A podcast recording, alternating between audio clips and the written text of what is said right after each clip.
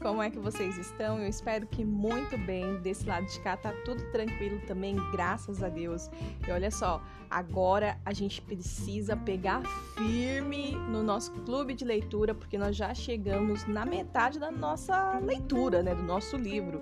Então, bora para mais um episódio. Fica comigo que esse episódio também tá tão maravilhoso quanto os outros. E é isso aí. Se você não me conhece, sou Poli Vitorina, está no ar mais um episódio podcast, conteúdo com propósito aqui da Rádio Poli, a sua rádio doméstica. Bom, então é isso aí. Bora para mais um episódio podcast. Nós estamos dentro do quadro Clube de Leitura e essa nossa hashtag 136. Nós temos nove páginas para esse capítulo e ele é muito interessante, assim como os outros. Esse tema em especial falou muito comigo. Eu fiquei semanas pensando a respeito do tema. É claro que tudo que está dentro do livro falou, mas o tema, ele me fez até ter sonho, sabe? Um sonho que foi com, como resposta de oração e se der tudo certo, se casar certinho, eu, eu compartilho aqui com vocês, tá bom? O tema é passe para outra margem. Vocês leram já essa parte no PDF ou no livro? Vocês já passaram? Vocês estavam esperando o episódio é, acontecer aqui dentro da rádio para vocês acompanharem. Eu vou ler o versículo que a Joyce deixa é, para introduzir esse capítulo, ela deixou dois, né? O primeiro é João 14,30, que diz: Já não falarei muito convosco, porque aí vem o príncipe do mundo, e ele nada tem em mim. E aí ela coloca aqueles parágrafos lá dela, aquelas ênfases que ela dá, né? Mas eu não vou ler essa parte, não, tá bom? É, e depois ela deixa Isaías 53, 7, que diz: Ele foi oprimido e humilhado, mas não abriu a boca. Como cordeiro foi levado ao matadouro, e como ovelha muda perante os teus tosquiadores, ele não abriu a boca. Passe para a outra margem. Fixa esse tema, fixa esse título na sua mente, porque é impressionante esse capítulo. Um dos momentos mais difíceis para disciplinar a nossa mente ou né, a nossa língua, o nosso humor, as nossas atitudes, é durante uma dificuldade, uma tempestade. É, a gente acaba experimentando ao longo da nossa jornada diversos níveis de dificuldades, né? E temos a nossa fé testada e provada a todo momento. Devemos aprender como nos comportar mediante essas tempestades. Aí vamos passar aqui por uma para o finalzinho já dessa primeira parte, que ela diz: quando Jesus estava experimentando a mais intensa pressão, ele decidiu que seria sábio não abrir a boca. Por quê? É... Ela coloca: creio que foi porque em humanidade Jesus teria sido tentado a fazer a mesma coisa que você e eu seríamos tentados a fazer, ou seja, duvidar, questionar a Deus, murmurar, dizer alguma coisa negativa. Você vê que às vezes a gente até usa o termo assim: "Ah, eu tô numa situação que eu fui, eu não, eu fui falar com Deus, eu fui questionar a Deus, fui não, não é agradável. Eu tenho percebido ao ler esses, esses capítulos que não é não agrada o coração de Deus, sabe? Essas essas essas dúvidas, esses questionamentos que muitas vezes a gente é como se a gente, eu acho que questionar é meio que colocar na parede, sabe? É claro que Deus ele não sente da mesma forma que nós sentimos, né? Se eu for aí até você e começar a te questionar, você vai se sentir opressa, você vai se sentir intimidada, você vai se sentir aí com na parede, né? Mas eu creio que Deus ele não não, não sente dessa forma, né? Mas é, já deu para perceber através dessas, dessa leitura aqui que, que ele não se agrada disso. Então a gente precisa tirar esse, mesmo que seja um modo de falar, essa forma de colocar sabe? A gente precisa encontrar um caminho de se relacionar melhor com Deus, de, de abordar as nossas questões com Ele. Não sei como que vai ser isso, mas a gente, eu já entendi. Você tem percebido isso também durante a sua leitura ou dentro desses EPs aqui que já rolou? Que se você ainda não escutou, a gente tem, é, antes desse, nós temos cinco episódios já gravados aqui. E, e todos, assim, eu recebi feedbacks bem positivos das, de mulheres que têm escutado, têm falado: Meu, pelo amor de Deus, o que, que foi esse capítulo, né? Sensacional. É bom quando a gente é, encontra algo que fala assim no nosso profundo, né? Que, que vem mesmo para nos adequar a, ao que é, é de fato a vontade do Senhor para nossa vida dentro desse tempo. Amém? Até mesmo um crente maduro dirá coisas que não deveria, quando a pressão é intensa e dura por muito tempo. Tem um outro episódio aqui, um outro capítulo do livro que, que ela traz um exemplo desse, né? Que a mulher ela fala muito, ela, ela acaba perdendo a linha, perdendo a razão quando ela tá sob pressão. Ela traz uma mensagem ali bem para quem é dona de casa, mãe, casada, enfim. Mas é óbvio que a gente pode levar isso para todos os âmbitos da vida, né? Área de trabalho, profissional, financeira, tudo. Você per... você, se você sob pressão ali, você perder a linha, pronto, já perdeu toda a razão. É... Quando Jesus enfrentou situações nas quais poderia ser tentado a dizer coisas infrutíferas, ele propositadamente decidiu que se calaria.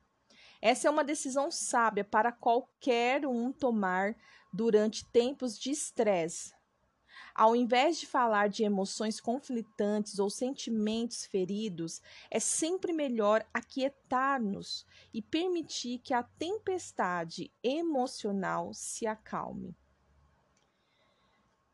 Vamos fazer uma coisa nova. Para minha frase, passemos para a outra margem equivale a dizer a promoção está chegando. Olha que interessante.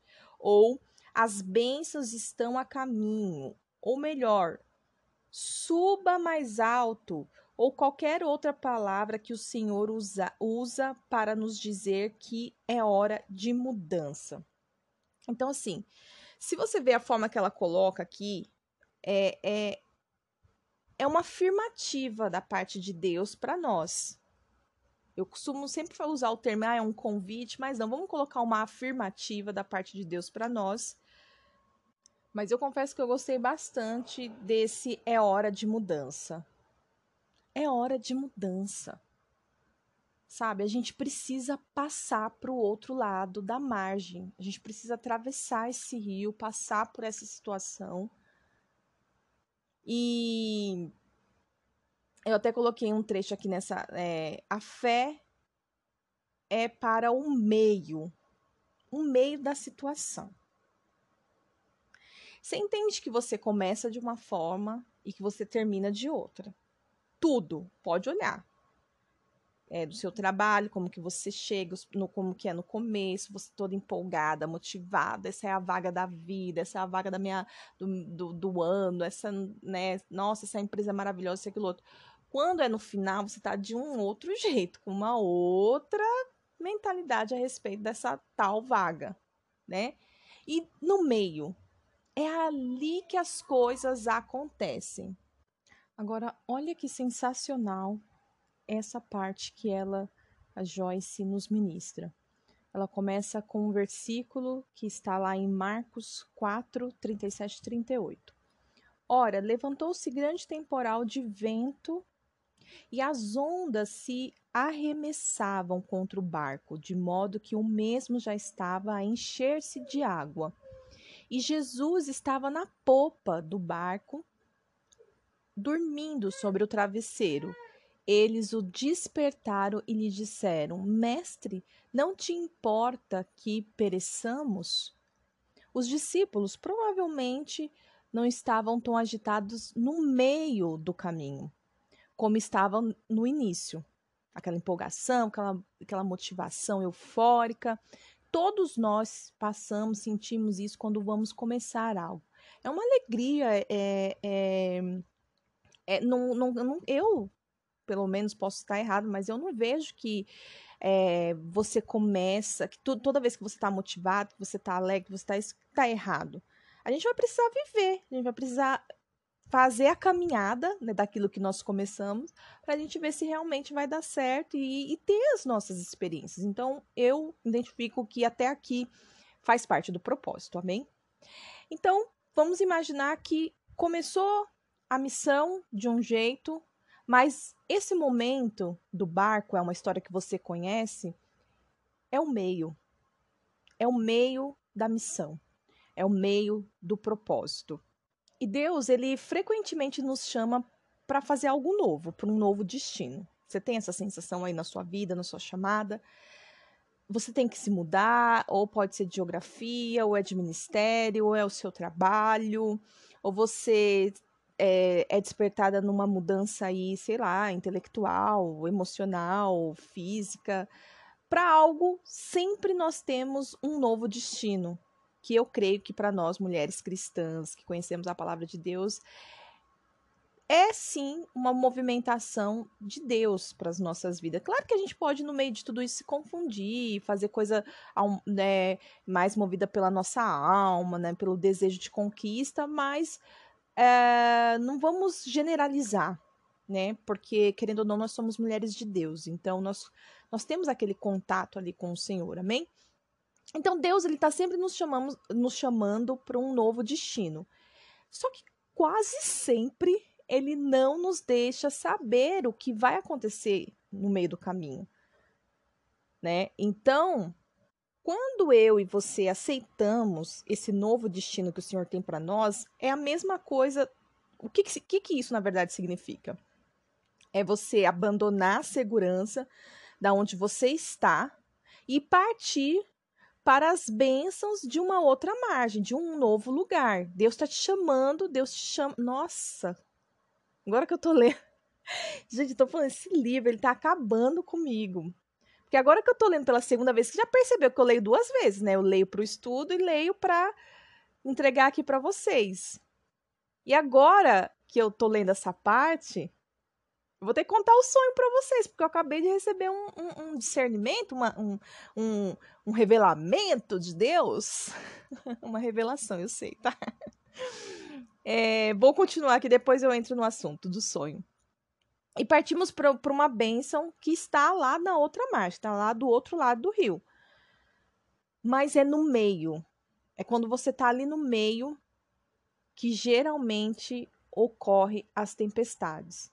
É no meio da situação, é no meio do propósito, é no meio da missão.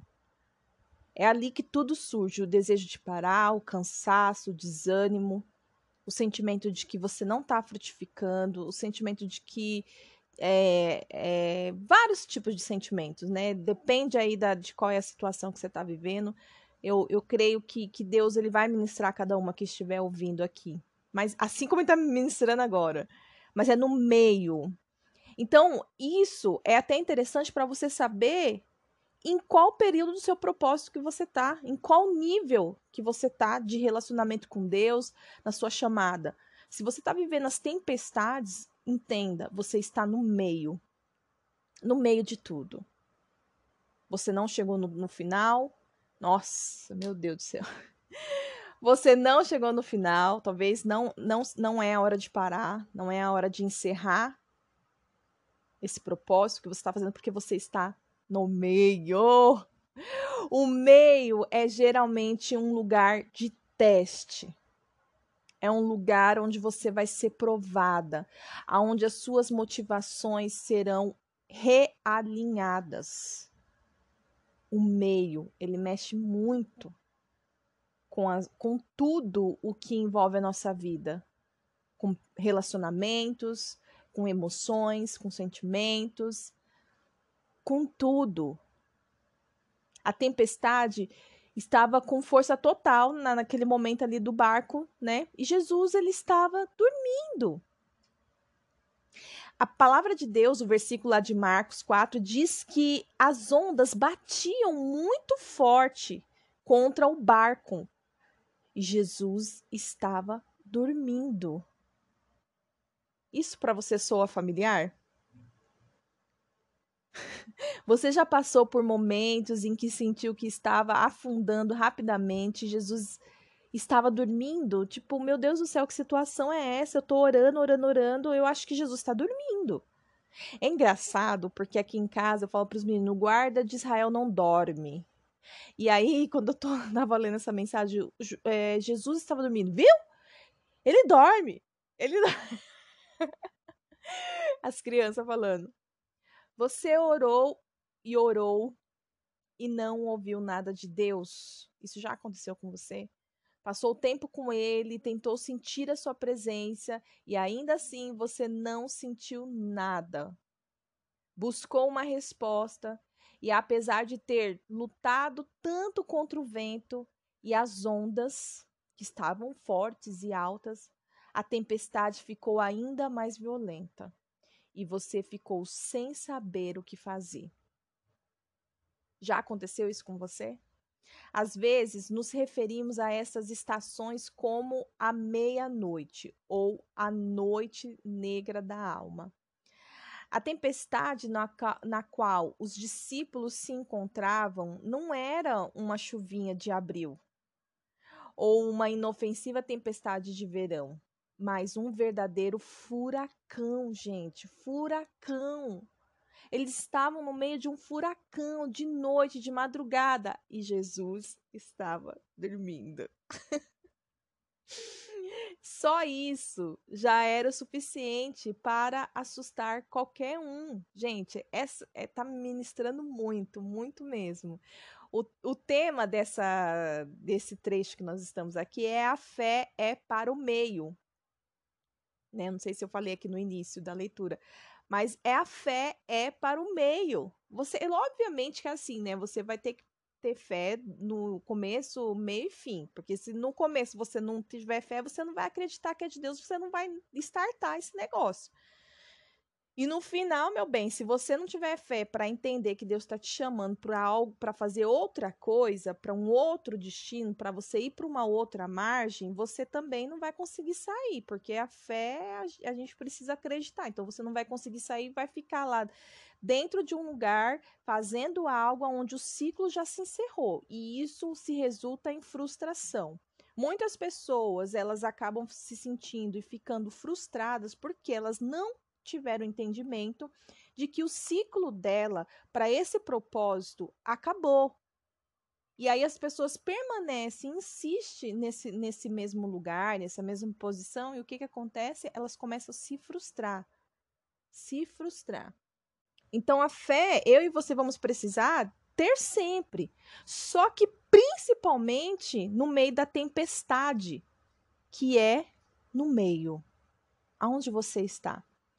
Nessa situação. Você está no meio. Não é o final. E você já passou do início. Mas você está no meio das coisas. Então é por isso que está tão intenso. É por isso que está tão forte. Por isso que você busca, busca, busca e parece que você não encontra mais. Você está no meio, você está sendo. Você está num lugar de teste, como foi lida aqui no livro. No livro o meio geralmente é um lugar de teste. Guarda isso. O meio é um lugar de teste. É isso. Eu vou postar isso lá no Instagram como a nossa frase de, de, de destaque. Se você está comigo, você depois coloca a hashtag lá no post que eu fizer, ou posta aí na sua, na sua rede. O meio geralmente é o lugar de, de teste. Ok? Agora, olha isso que interessante. É, quando, o, quando nós estamos no meio do barco, vou usar esse exemplo aqui, estou pegando aqui o contexto do livro, tá? É, quando o barco parece que vai afundar, nós é, devemos usar a nossa fé. Né? Nós podemos falar, ler sobre fé, ouvir sermões que falam sobre a fé, cantar músicas de fé. Mas no momento da tempestade, nós devemos usar. É bem diferente. Você tem que sair da posição de que você só escuta, que você conhece e você tem que aplicar. Você tem que usar a sua fé. E vai ser nesse momento, nesse período da sua vida, no meio da situação, que você vai descobrir o seu nível de fé. Você vai perceber se você realmente tem fé. Pode, mas eu estou nos caminhos, eu faço tantas coisas para Deus, você acha que eu não tenho fé? Você precisa saber se você tem e qual é o nível da sua fé. O nível da sua fé vai te mostrar até onde você é capaz de ir por, por, pelo Senhor. Não é ir pelas pessoas, é ir pelo Senhor. Porque as pessoas podem todas estarem indo por um, por um caminho e Deus ele vem e fala com você e fala: Mas você, eu desejo que você vá por aqui. E aí? Você vai pelo Senhor ou você vai pelas pessoas? Por isso que conhecer a Deus, se aprofundar cada vez mais em intimidade com Ele, isso vai desenvolver a sua fé. Isso vai aprofundar, alargar o teu nível de fé. Olha que interessante, a fé é como um músculo.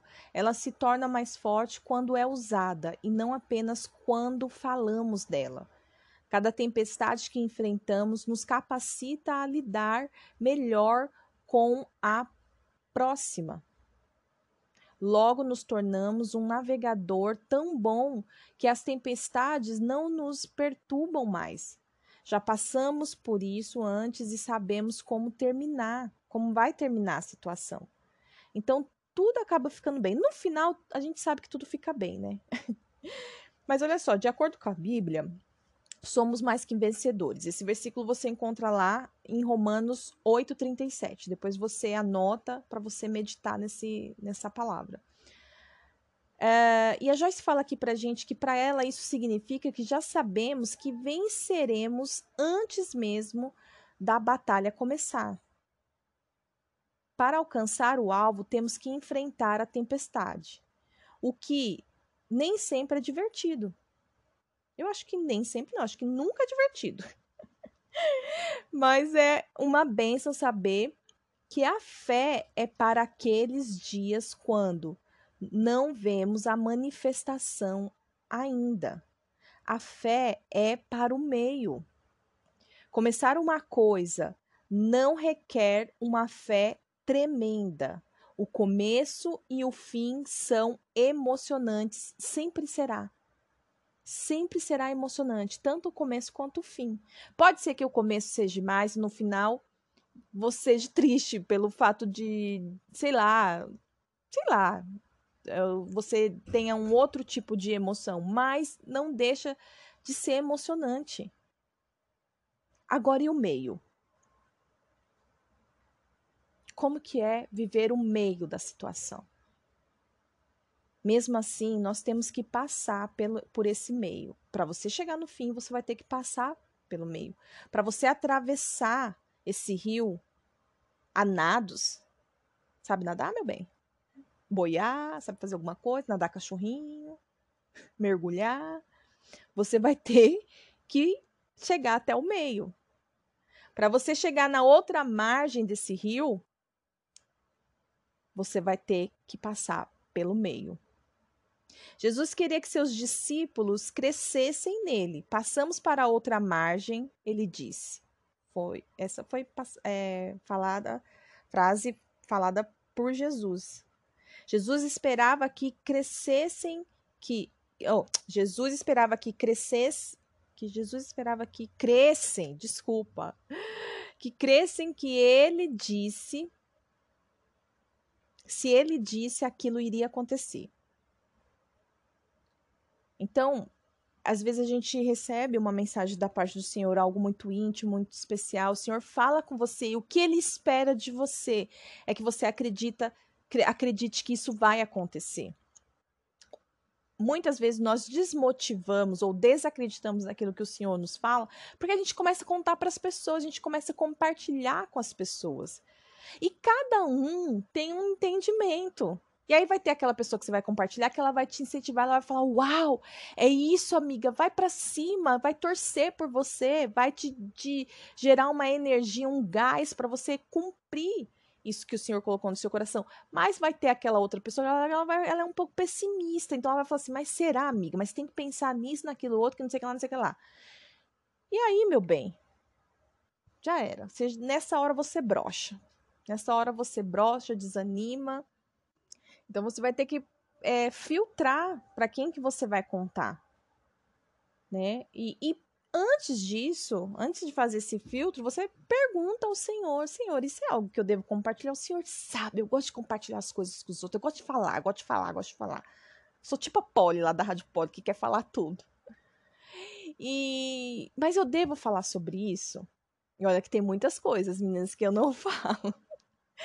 Que eu não sinto de falar. Eu gosto de falar como uma boa colérica, eu gosto de falar daquilo que me interessa, sabe?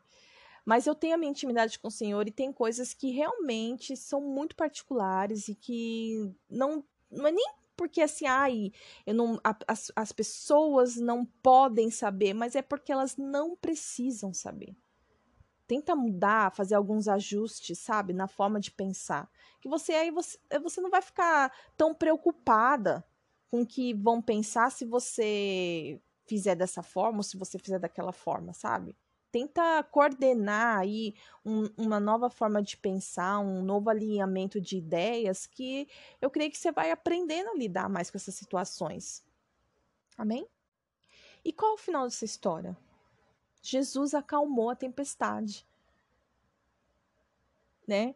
E mas repreendeu seus discípulos ali pela falta de fé. Né? Se você ler o texto todo, é vital para o nosso futuro que a gente venha crescer na fé.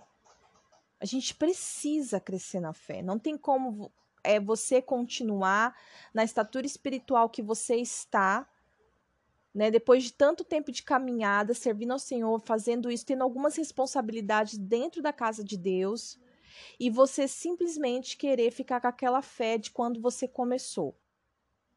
Não vai dar não vai dar liga. então, é vital, vou usar a palavra que a Joyce colocou no livro, é vital para o seu futuro que você cresça em fé. E você vai ter que passar pelo meio, você vai ter que atravessar de margem, ver se é essa margem que você tem que estar, ou permanecer por um tempo nessa margem e depois ir para outra. Relocação. Relocação espiritual, sabe? Uma das coisas que devemos mudar é a nossa resposta no meio da tempestade.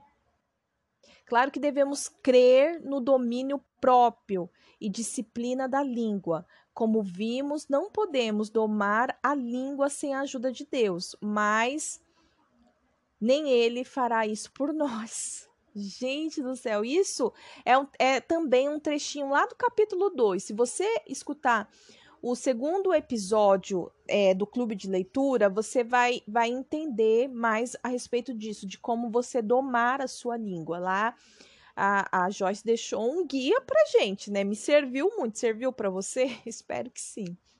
Aguente firme, minha irmã. Aguente firme, porque a ajuda está no caminho. Olha só, no meio da situação. E agora, o tema que nós vamos entrar, que a gente vai abordar aqui do livro é Aguente firme, pois a ajuda está no caminho.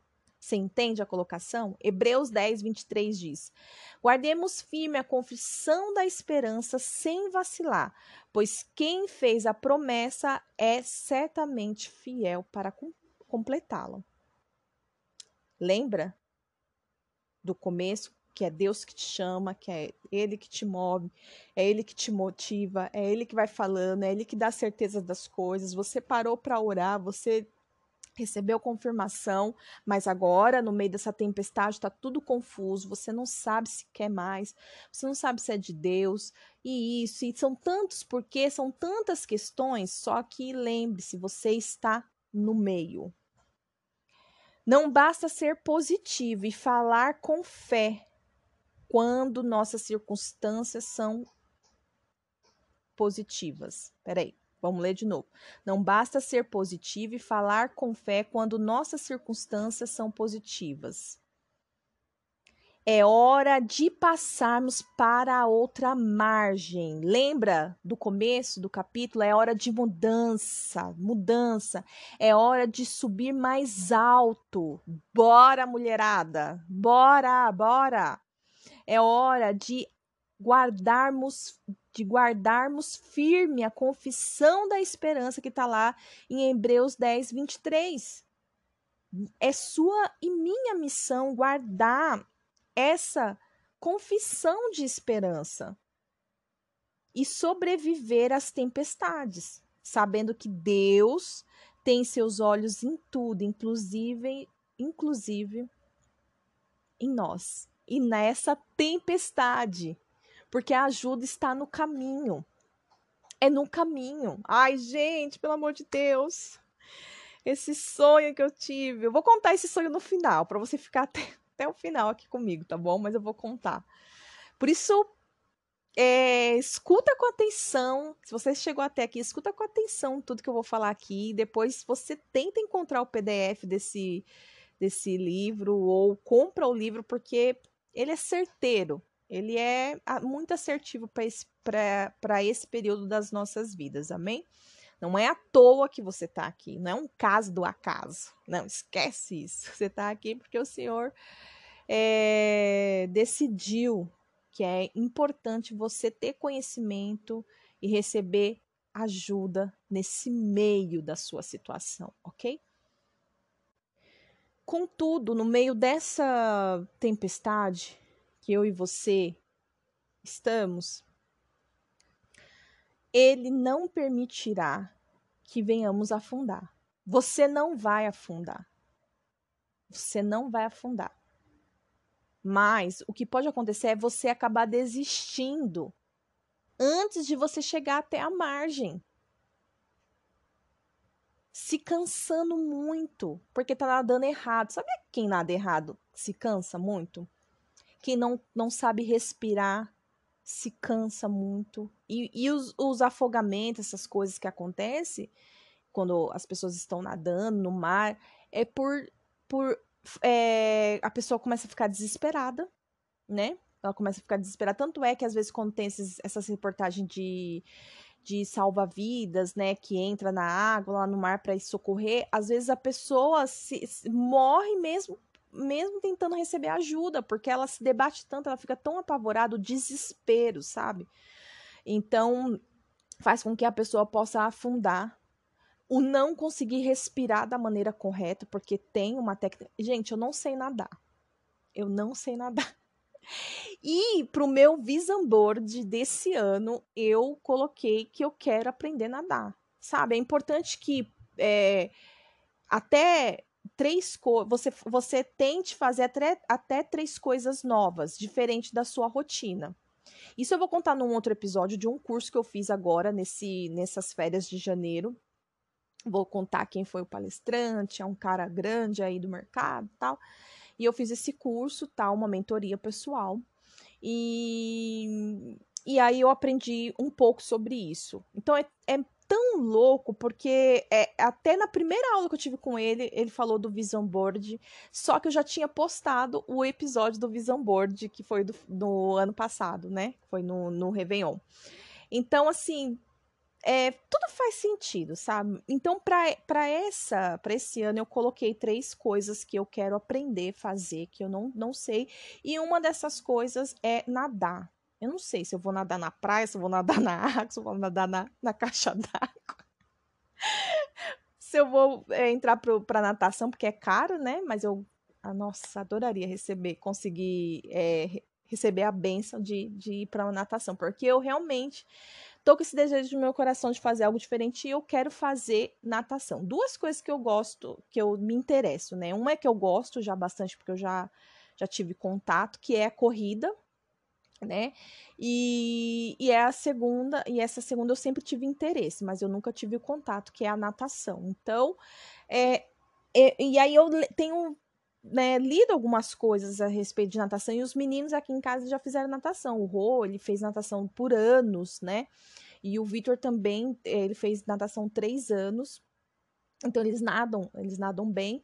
E, e ele e conversando com eles, eles explicam um pouco, já me explicaram um pouquinho sobre isso, né? O, principalmente o Rodrigo a respeito desses afogamentos, tudo essas coisas. O Rô ele gosta de nadar no mar mesmo, sabe?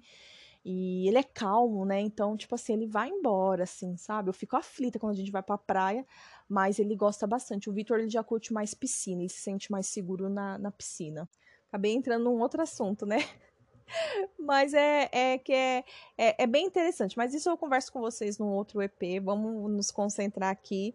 É, e tenha isso no seu coração. Ele não vai permitir que você venha afundar. Você sabendo é, nadar ou não, você não vai afundar, porque o Senhor ele está com você no meio dessa situação. A ajuda está no caminho. Amém?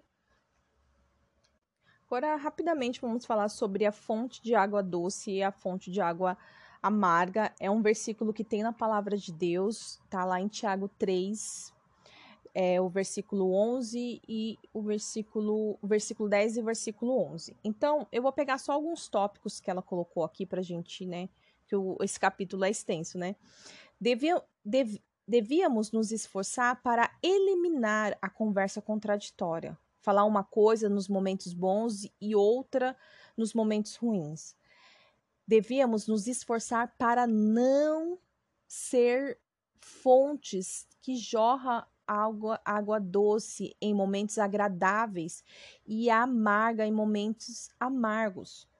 Jesus estava sujeito às mesmas pressões e tentações que nós, e mesmo assim ele permaneceu sempre o mesmo.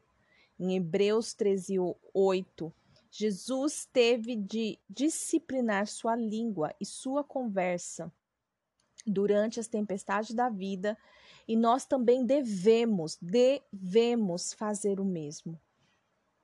O controle da língua, ai, minha voz falhou. O controle da língua deveria ser o, o nosso alvo. É um sinal de maturidade, é uma maneira de glorificarmos a Deus. O próximo tema é refreia sua língua e ela também continua lá em Tiago, agora no capítulo 1 e usando o versículo 26. E aí ela com, com, conversa com a gente falando: Meu amigo, essa é uma declaração forte. Podemos fazer todo tipo de boas obras por convicção religiosa, mas se não refrearmos a língua, não terá valor algum. Olha que tremendo isso. Não adianta, às vezes, ó, convicção religiosa não gera os favores de Deus. Não vai mover os favores de Deus para sua vida. Porque, e para mim também, eu, tudo que eu falar aqui, independente se eu falo diretamente para você ou se eu me. Eu tô me colocando. Eu me coloco aqui, tá? Não tem nenhum ser espiritual aqui do outro lado da linha falando, não. Eu realmente eu preciso muito desse livro, de tudo que está sendo ensinado através dele. Então, quando o assunto é palavra, língua e boca, não sei se é o seu caso, mas a Joyce fala aqui, eu fico muito preocupada. e aí ela, ela ensina que o termo cabresto é definido como um arreio que consiste de uma testeira freio e rédeas, aquele negócio que o cavalo usa, sabe? Que encaixa na cabeça de um cavalo e é usado para controlar. É, no meio da tempestade da vida, se não refreamos, refrearmos a língua, jamais experimenta, experimentaremos a libertação. O Espírito Santo será nosso cabresto se aceitarmos sua liderança e orientação. Essa é uma oferta de ajuda. Espírito Santo é a sua oferta de ajuda para aqueles dias de pressão, para aqueles dias de tensão. Tiago 3. Aí o versículo 3 e 5, ela fala um pouquinho, fala um pouquinho a respeito de como você colocar o freio, a importância de você colocar o freio na boca. Esses versículos indicam que a língua direciona a nossa vida. Alguém pode dizer que as, que as nossas palavras delimitam margens as quais devemos viver. Olha isso, gente. Delimitam as margens as quais nas quais, nas quais devemos viver. Deixa eu colocar o óculos aqui, senão eu não enxergo. A língua é um membro tão pequeno do corpo e, mesmo assim, pode realizar grandes coisas. Seria maravilhoso se fosse somente coisas boas, mas não é sempre assim, né? Relacionamentos são destruídos pela língua. A língua pode causar frequentemente o divórcio. Pessoas são emocionalmente feridas e nem todas se recuperam. Os idosos ainda estão os, os idosos que ainda estão feridos por coisas que lhe foram ditas quando eram crianças. Sim, a língua pode ser um pequeno órgão, mas puxa quão poderosa ela é. Precisamos de um freio na boca, mas não será colocado de maneira forçada, nós devemos querer. Lembra da oferta de ajuda? O Espírito Santo funcionará como se fosse esse freio que vai nos conduzir sobre a direção certa. Seu ministério é para ser muito valorizado. Então, olha que interessante, eu até coloquei uma, uma observação aqui, muita atenção para esse trecho. Então, eu vou ler ele todo na íntegra. Precisamos de um freio na boca, mas não será colocado de maneira forçada. Devemos querer. O Espírito Santo funcionará como esse freio se escolhermos sua direção. Quando começarmos a falar coisas erradas, nós o sentiremos puxar na direção correta. Ele está sempre trabalhando em nós, para nós, para nos manter longe dos problemas. E o seu ministério deve ser muito valorizado. Então, se eu e você aceitarmos essa oferta de ajuda do Espírito Santo, para ele ser o nosso guia a partir de agora, o que, que vai acontecer? Quando você for abrir a sua boca de matraca véia para falar aquilo que não deve, nós vamos ter a percepção de que o Espírito Santo vai falar: opa, para, parou, cala-te, Cala-te. Calada. Up. Para de falar, pelo amor de Deus. Não começa, não vai por aí. Sei lá, como que eu tô, né? Tô criando cenários aqui, não é assim que ele vai falar com você, né? Você me entende? Ele vai nos ajudar, ele vai nos direcionar para o caminho certo.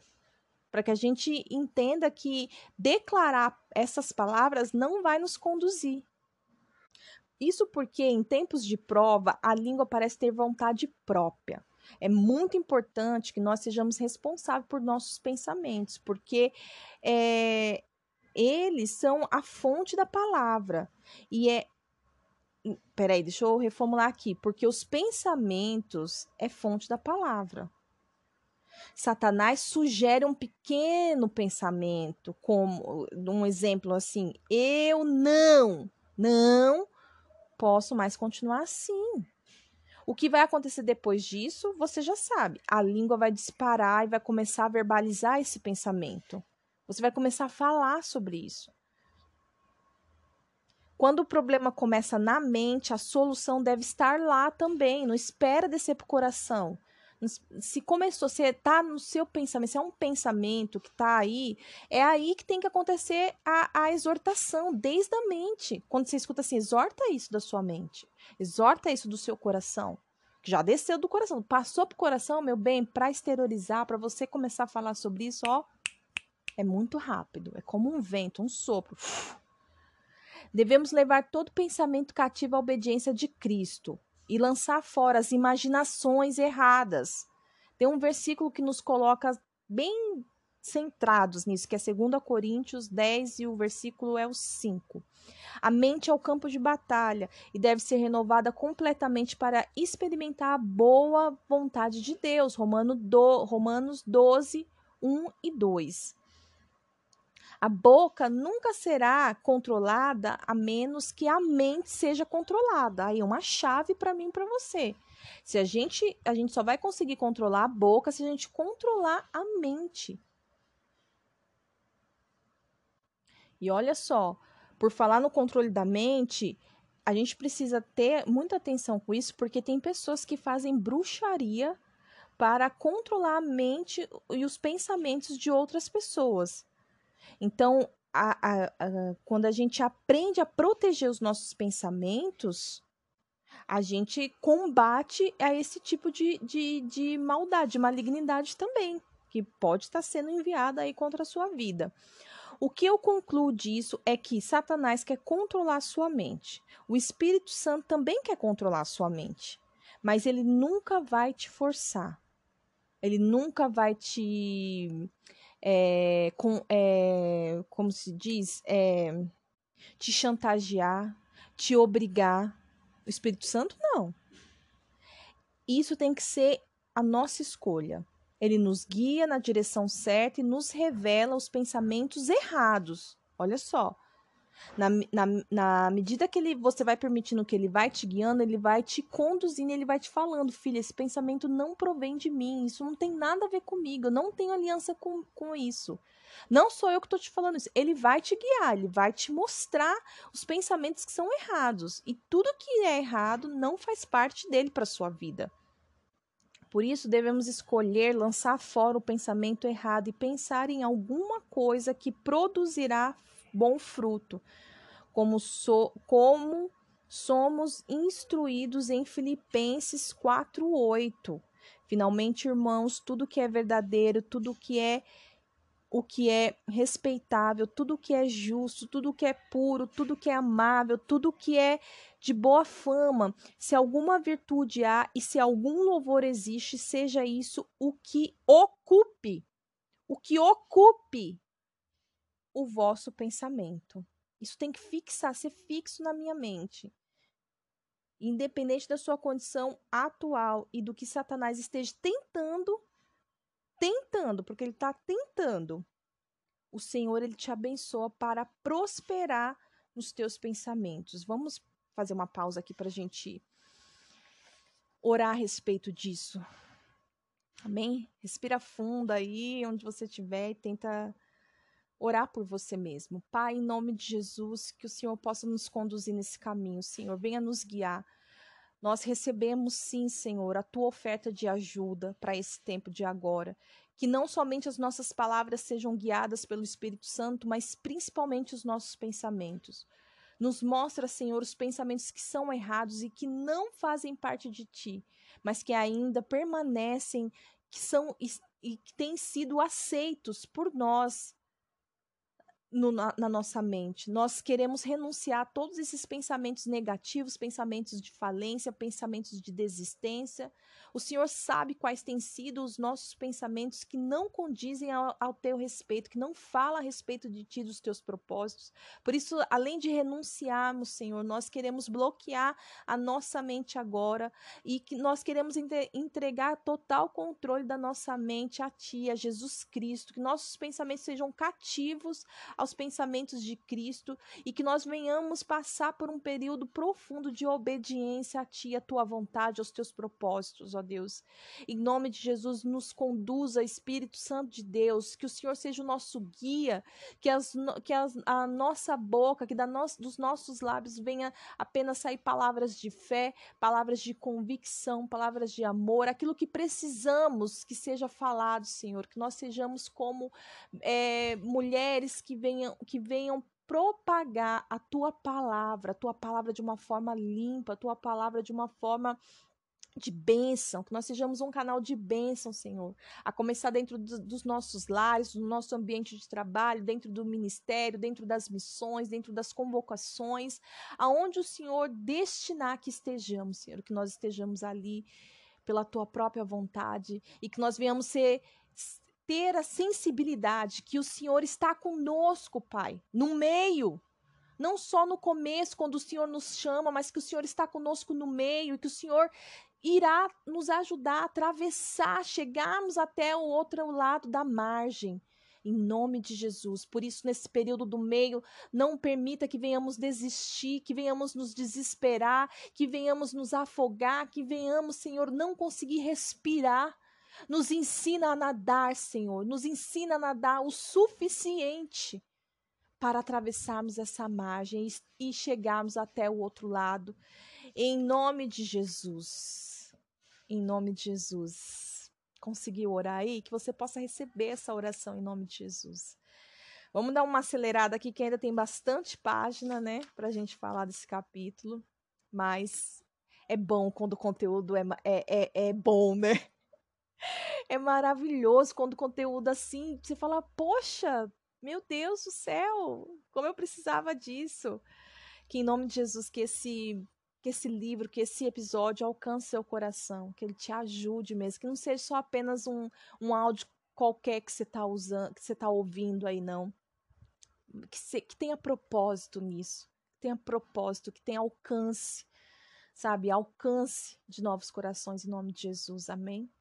Devemos organizar nossa conversa de acordo com a vontade de Deus. Quando estiver sendo provado, não olhe só para onde você está agora e o que está acontecendo com você, mas olhe tudo com os olhos da fé.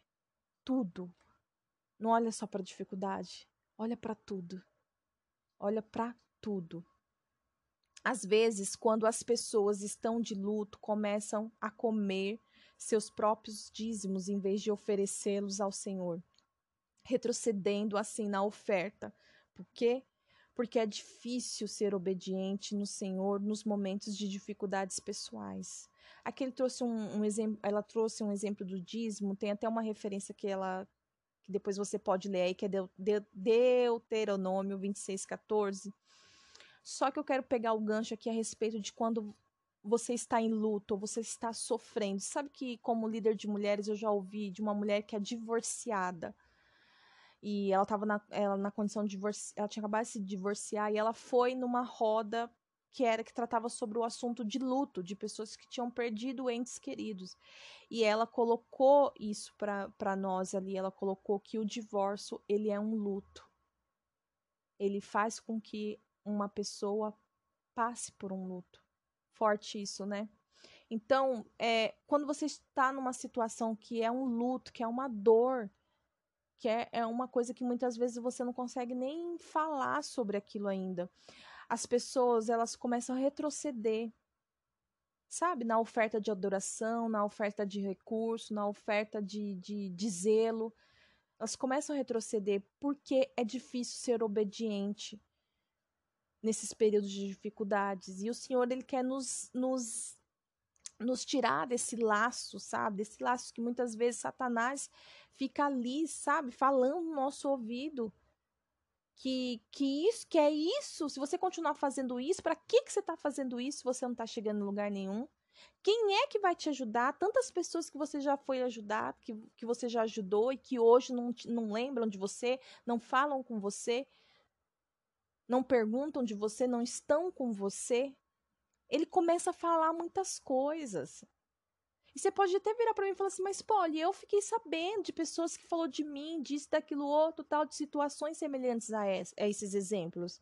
Ok, isso ainda pode ser que aconteça de fato. Só que se você ficar nutrindo esses pensamentos na sua cabeça e saiba que quem tem esse papel de ficar sussurrando é o diabo. Deus não vai ficar falando para você lá, tá vendo aquele ali? Sabe? Não é assim que Deus trabalha. Ele vai te alertar, sim, dos, dos caminhos perigosos, dos laços do inimigo, tudo. Mas, assim, não vai ficar fazendo esse papel de, de, de fofoqueiro, de, de uma coisa feia. Não é? Não soa como uma coisa feia. Então, assim, nessa hora a língua fica coçando. Para quê? Para você comentar com outras pessoas sobre situações, para você falar de pessoas, para você falar de situações que te desagradaram. Cuidado cuidado. Se esse é seu tempo, sabe, ora e tira um tempo de oração, coloca a sua situação diante do Senhor e peça para Ele um tempo de caverna que seja. Sabe, Senhor, me, me, o que eu quero dizer com esse tempo de caverna é me guarda, Senhor. Me preserva, me esconde. Me deixa aqui, mas eu não quero mais estar nesse meio, sabe? Nesse meio de, de, de de fofoca, de, de conversas assim que tem a sensação, parece que vai ser bom, mas não é bom. É só um grupo de fofoca. É só um grupo de fofoca para falar da vida dos outros. É só isso. Não tem propósito. Não tem propósito. De Deus, não. Pode ter aí alguma coisa do seu coração, da sua motivação, das pessoas que estão assim, mas um propósito de Deus. Ah, e no final que falou to toda a vida da pessoa que, que falou, ah, eu acho que é pecado, eu acho que é isso, eu acho que é aquilo, eu acho que não sei o que lá. E no final falou, ah, mas vamos orar, né? Eu não tenho nada. Quem sou eu para julgar? Quem somos nós para julgar? Vamos orar. Ah, pelo amor de Deus, meu bem. Pelo amor de Deus, sai disso daí. Sai disso daí que você não precisa disso, não. Você não precisa disso, não. Você é maravilhosa. Você é perfeita em Deus. Não precisa disso, não. Não se mistura com, com, com essa gentalha, como dizia o Kiko. o Kiko não, a dona Florinda, né? A mãe do Kiko. Você precisa se lembrar que Satanás ele não quer que você passe para outra margem. Ele quer que você tenha um regresso.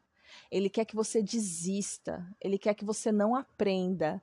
Ele quer que você se canse ao ponto de se afogar. Ele não quer nada mais que isso. O único interesse dele com a sua vida é matar, roubar e destruir. Essa é a única coisa que ele sabe fazer. Não tem mais nada que ele sabe fazer. Só isso. Esse é o papel dele. E ele, ele executa muito bem. Então vigia. Vigia. Amém, meninas? Você se lembra de onde você veio? Da onde o Senhor te tirou? Você tem clareza dessa lembrança, dessa memória? Se você respondeu que sim, é para lá que Satanás está trabalhando todos os dias para você voltar. É para lá.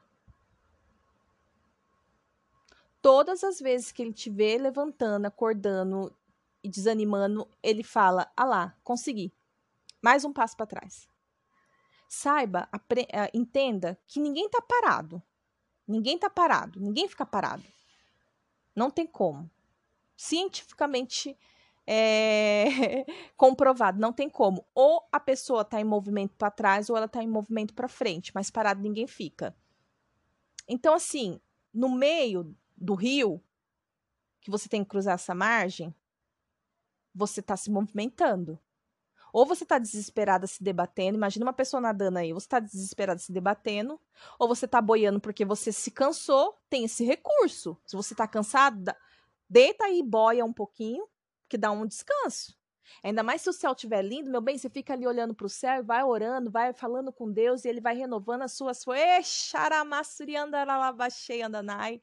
E ele vai, ele vai falando, ele vai te renovando. Mas você está fazendo alguma coisa. Entende?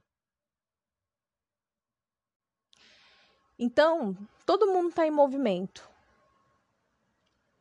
Para as pessoas que, que, no meio da dificuldade, no meio do, da situação, elas estão passando por provação ou por tribulação, lá em João 16,33, Jesus declara que devemos ter o bom ânimo durante esses períodos. Você conhece essa passagem? Estas coisas vos tenho dito para que tenhais perfeita paz em mim. No mundo passais por, por aflições, mas tem de bom ânimo, tenhais coragens, sejais confiantes, certos, não duvidando de nada. Eu venci o mundo. Eu li com, com aqueles com aqueles arranjos que a Joyce faz aqui, tá? Mas a passagem é, na íntegra é João 16, 33. Você conhece esse versículo? Tenha bom ânimo. Então, se você precisa de um tempo de descanso, começa a boiar. Se você cansou de dar, nadar braçada, nada cachorrinho. Sei lá, gente, nada borboleta, né? Então, faça alguma coisa. Muda a estratégia. Mas você tem que passar. É desejo do Senhor que você passe para outra margem e no final eu vou contar o sonho. Ai, gente, olha, eu acho que até eu vou contar o sonho. Se você tiver uma revelação, um revelamento, eu tive, né, um discernimento, obviamente, mas se Deus falar alguma coisa com você, eu quero que você se comprometa de vir falar comigo em nome de Jesus, amém? É... Agora, eu quero falar com vocês sobre áreas mortas. Áreas mortas. Esse trecho, página 96 em diante até o final, ele foi muito marcante para mim, ele foi muito forte. Eu li duas vezes. Essa vai ser a terceira vez que eu vou ler. Eu fiz muitas anotações, então muito provável que eu vou ler ele quase na íntegra esses é, de agora em diante, porque ele, ele foi sensacional e eu tenho certeza que em nome de Jesus vai falar muito do seu coração. Então, nós vamos falar sobre áreas mortas e o nosso primeiro tema é: poderão reviver estes ossos? É uma pergunta. O versículo é de Ezequiel 34, né? No capítulo 34, os versículos é do 1 ao 4. O, va o vale de ossos secos, volte a respirar. Já ouviu esse, esse louvor? Ó vale de ossos secos, volte a respirar. Eu posso ouvir o som do avivamento, a morte, torna, a, é, morte tornando vida, ressuscita. Gente, esse louvor é da minha conversão.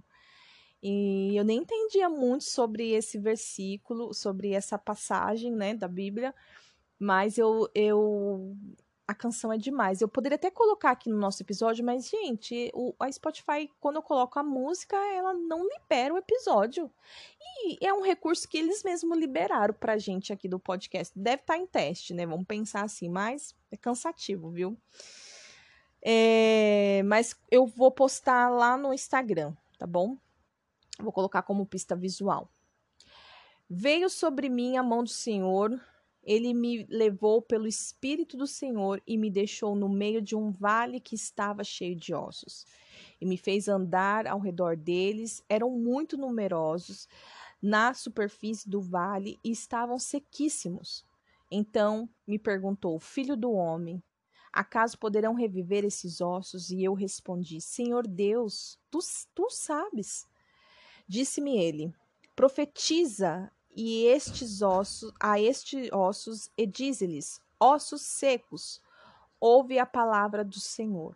É uma palavra incrível de reativação, de realinhamento, de, ressu de ressuscitar mesmo, sabe? Ali a sua chamada, sua vida, sua fé, seu amor, sua esperança, sei lá o que, que você precisa aí na sua vida, mas é uma palavra tremenda.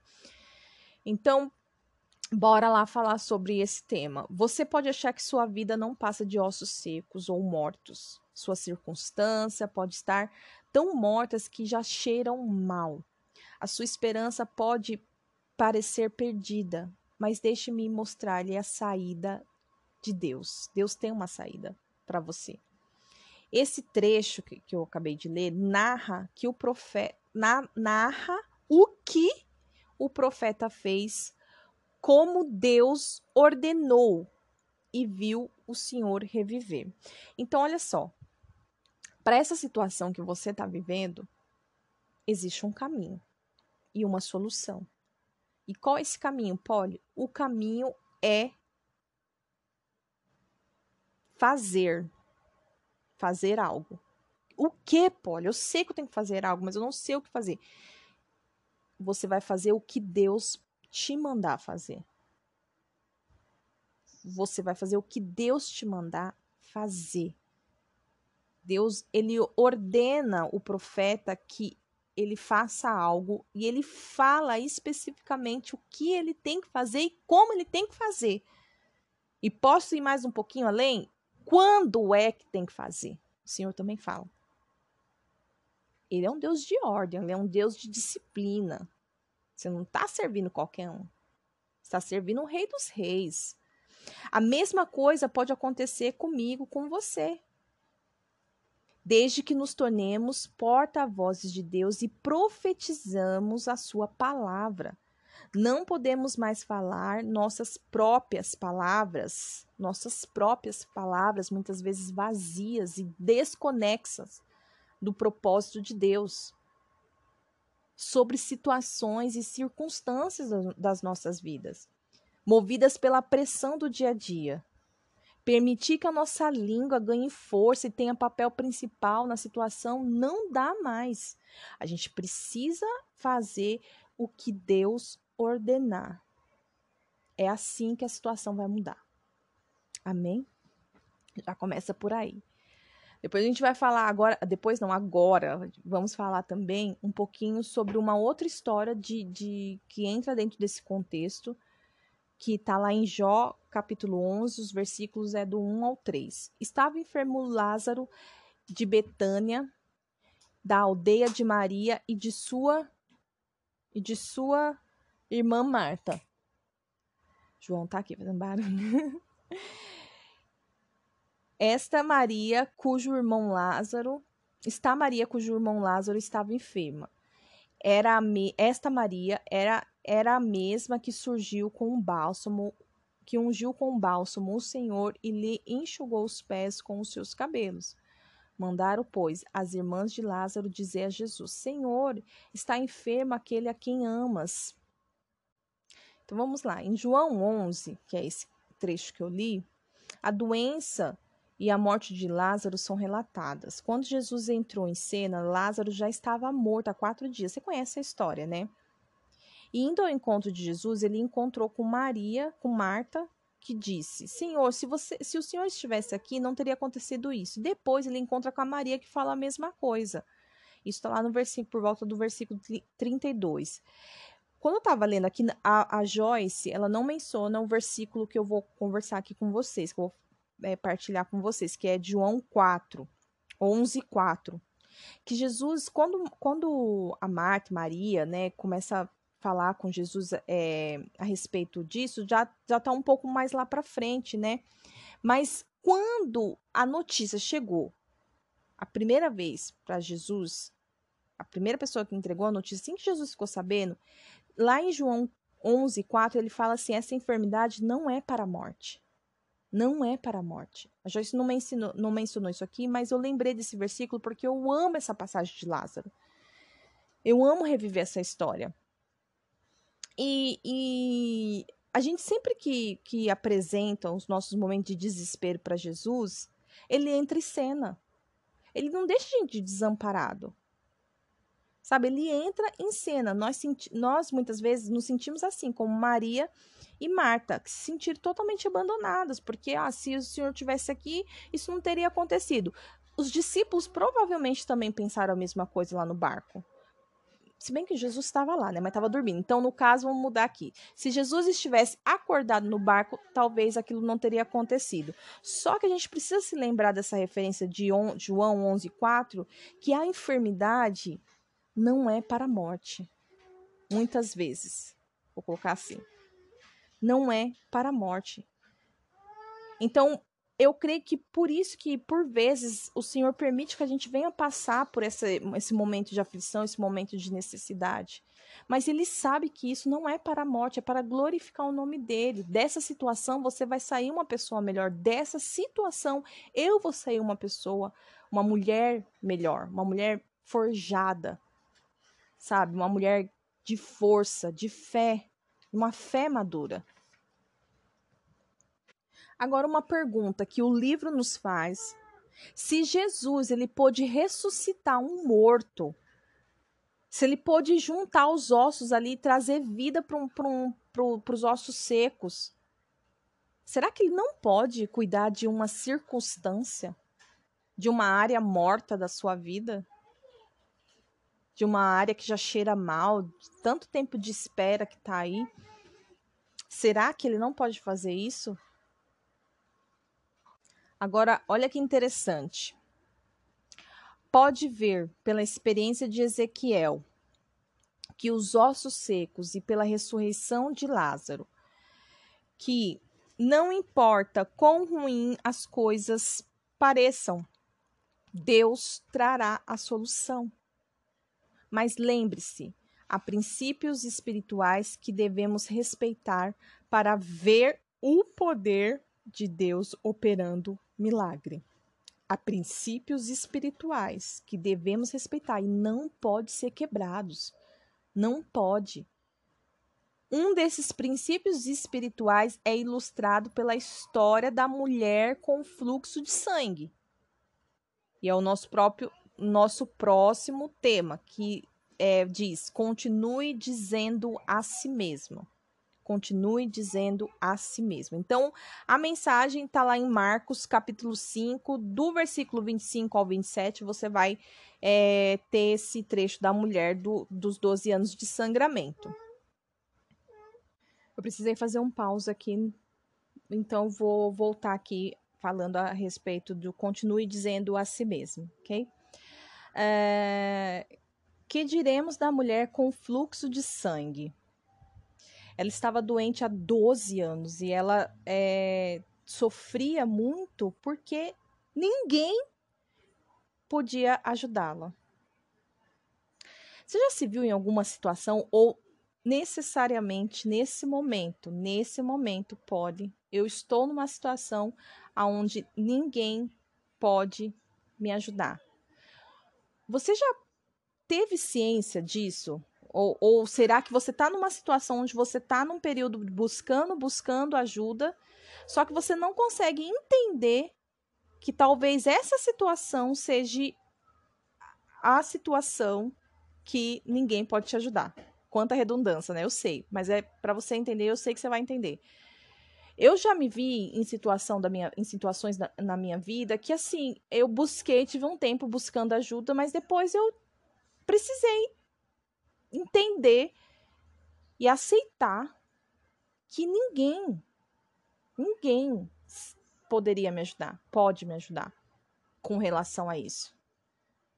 Então, essa era a condição da mulher do fluxo de sangue. Ninguém podia ajudar essa mulher. E com certeza essa mulher era constantemente atormentada, porque quando você busca ajuda e você não tem ajuda, você fica passa por um período de tormento e pensamentos de desesperança, como a Joyce coloca aqui. Quando é, essa mulher é, decidiu ir até Jesus, ela com certeza deve ter escutado das suas emoções, do inferno, do que, que adianta você ir até lá. Vai ser só mais uma pessoa que você vai buscar ajuda e que não vai poder te ajudar às vezes a gente quer colocar o papel de Jesus semelhante ao papel, sei lá, do nosso pai, da nossa mãe, da nossa líder, do nosso marido, dos nossos filhos, de, de alguém que pode nos ajudar, do nosso patrão, do nosso chefe. Não tem como a gente querer fazer esse, esse nivelamento. Jesus ele está acima de todas as coisas. Mas se mediante essa sua situação, pelo fato de você estar tá frustrada porque você já buscou tanta ajuda em pessoas e ninguém pode te ajudar, agora você, toda vez que olha para Jesus, você fala assim: ah, vai ser só mais uma. Vai ser só mais um que eu vou atrás e não vai poder. Talvez conscientemente, verba, com, com palavras, né, ver, verbalmente, com palavras, você não fale isso, que Jesus é só mais um que não vai poder te ajudar, que Deus não vai poder te ajudar mas você sente, você pensa assim: ai, chegou uma princesa aqui, meu Deus. Oi, meu amor. Tó, para você brincar. Ih, jogou no chão. não quer. Ela tá sentada aqui comigo, mas ela não vai ficar. Daqui a pouco ela já sai. Então, é, talvez você não fale isso, mas você sinta isso. O seu comportamento é, leva para essa condição, sabe?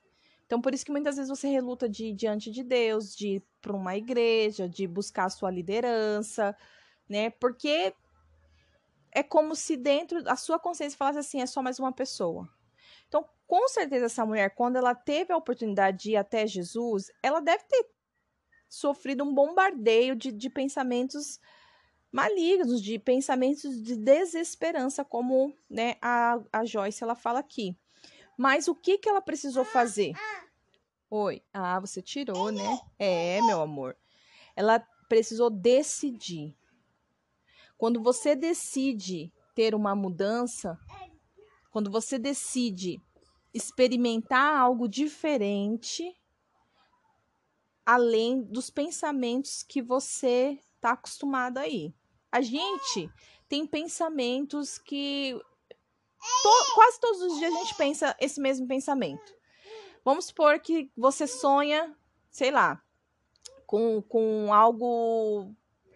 Uma viagem para o Caribe. Eu não tenho vontade de ir Caribe, mas eu sempre gosto de usar esse exemplo. Tem bastante gente que quer ir para o Caribe, né? Tá, você tem vontade de ir para o Caribe, para as Maldivas, para Paris, você tem vontade para esses lugares aí. Então, quase todo dia você tem os mesmos pensamentos com relação a isso. É isso que eu quero dizer. Então, se você não, não desejar experimentar algo além dos pensamentos que você é, tem todos os dias ou, no, ou, ou frequentemente, você não vai conseguir vencer esse obstáculo, você não vai conseguir passar disso. Essa pode ser a sua limitação de viver coisas novas. E essa mulher, para viver algo novo, ela teve que decidir. Então, ela tomou uma decisão de enfrentar uma multidão grande.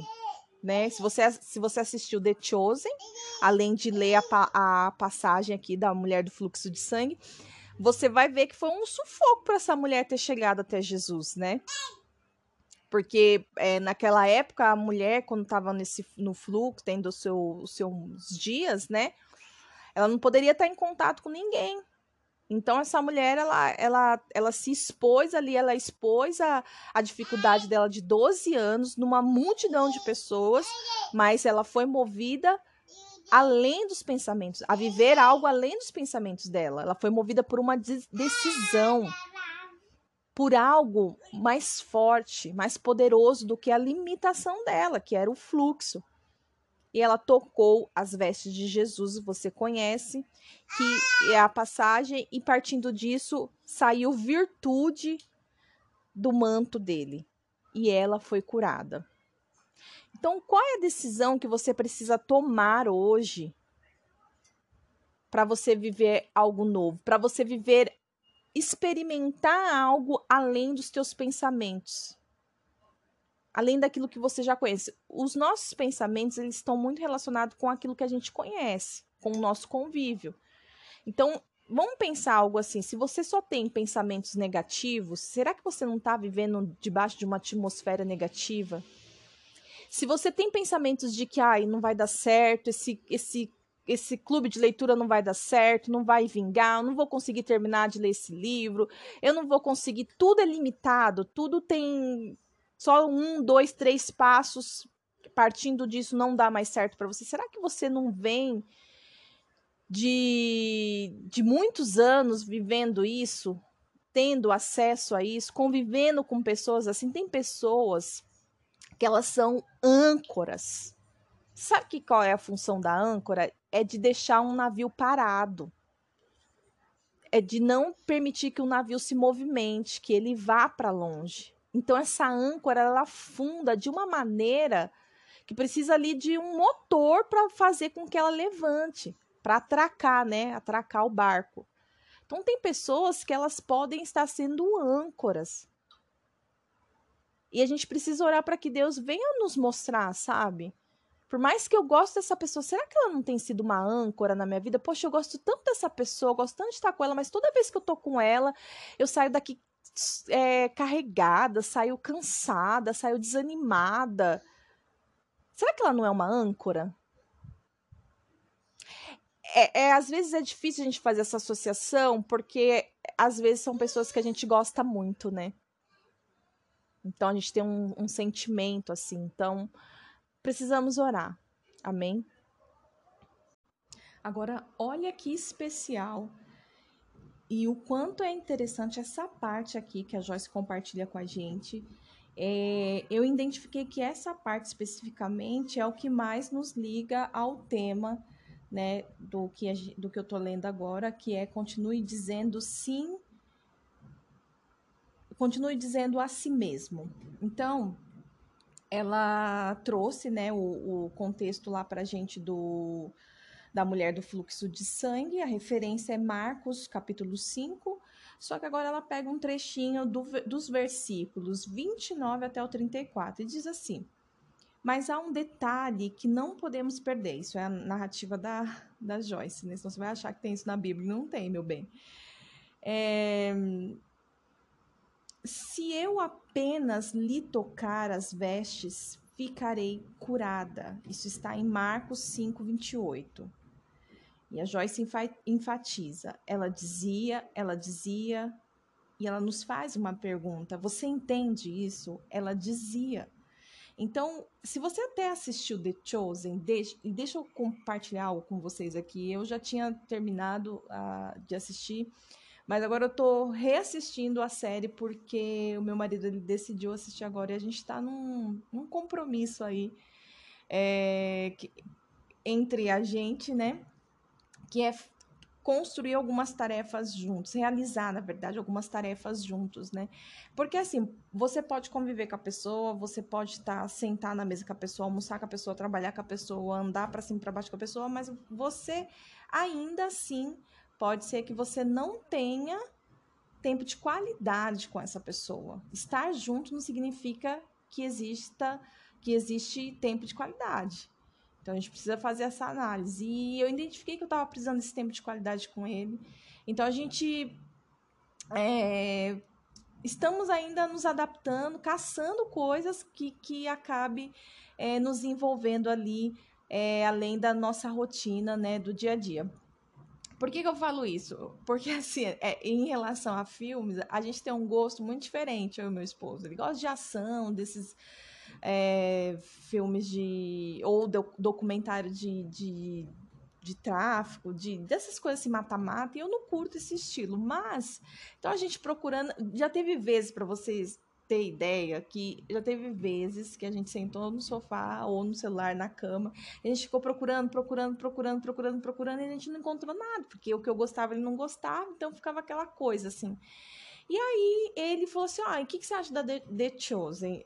É, é, eu ainda não assisti e tal, sei que você já assistiu, mas o que, que, você, o que, que você acha da gente assistir é, juntos como uma tarefa? Ah, na hora eu topei, né, meu bem? Porque a mulher tem que ser tem que ter sabedoria, viu? Não vai ficar também, ai, ah, que eu não gosto. Gente, todo meu coração, já até me esforcei para assistir as coisas que ele gosta, mas assim, não vai, entendeu? Tem coisa que não vai. Mas The Chosen já, né, já tem tudo ali para agradar a, os dois, os dois, né? Então, eu tô reassistindo. Então, então é, quando eu tava lendo esse capítulo em específico, eu me lembrei muito da, da série, né? E eu tenho. E é tão interessante você reassistir, porque é, é, Deus é maravilhoso, ele te ministra de uma, de uma outra forma, né? De uma outra maneira. Então eu tô sendo ministrada por coisas que parece que eu não, não assisti, gente, porque eu tô sendo ministrada por coisas que,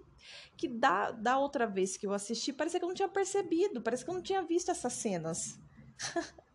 Louco isso, né?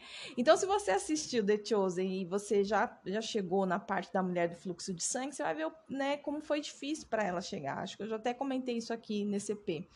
Mas ela ficou pensando na palavra de Deus, diz que ela, lá em Marcos 5, 28, diz que ela pensava, ela falava isso para ela mesma. Se eu apenas lhe tocar as vestes, ficarei curada. Se eu apenas lhe, lhe tocar as vestes, ficarei curada. E a Joyce, ela, ela, ela traz isso pra gente, ela faz essa pergunta. Você entende isso? Ela ficava dizendo isso para ela mesma. E o que o Senhor ministra ao meu coração a respeito disso? Que a convicção, ela sustenta a realização. Você tem que ser convicta daquilo que, que, que você deseja, que você está buscando, para que aconteça de verdade, para que de fato venha é, ter a realização. Então, vamos continuar aqui com a leitura. Não importa como a mulher se sentia, não importa quanto tentaram desanimá-la, embora o problema já durasse 12 anos e parecesse impossível passar pela multidão, essa mulher recebeu o seu milagre. Ela acreditou naquilo que ela mesma falava. Ela acreditou tanto que ela falou: eu vou para cima, eu vou atrás, eu vou conseguir. Ninguém pode. Ela já tinha entendido que ninguém podia ajudar ela de nenhuma forma.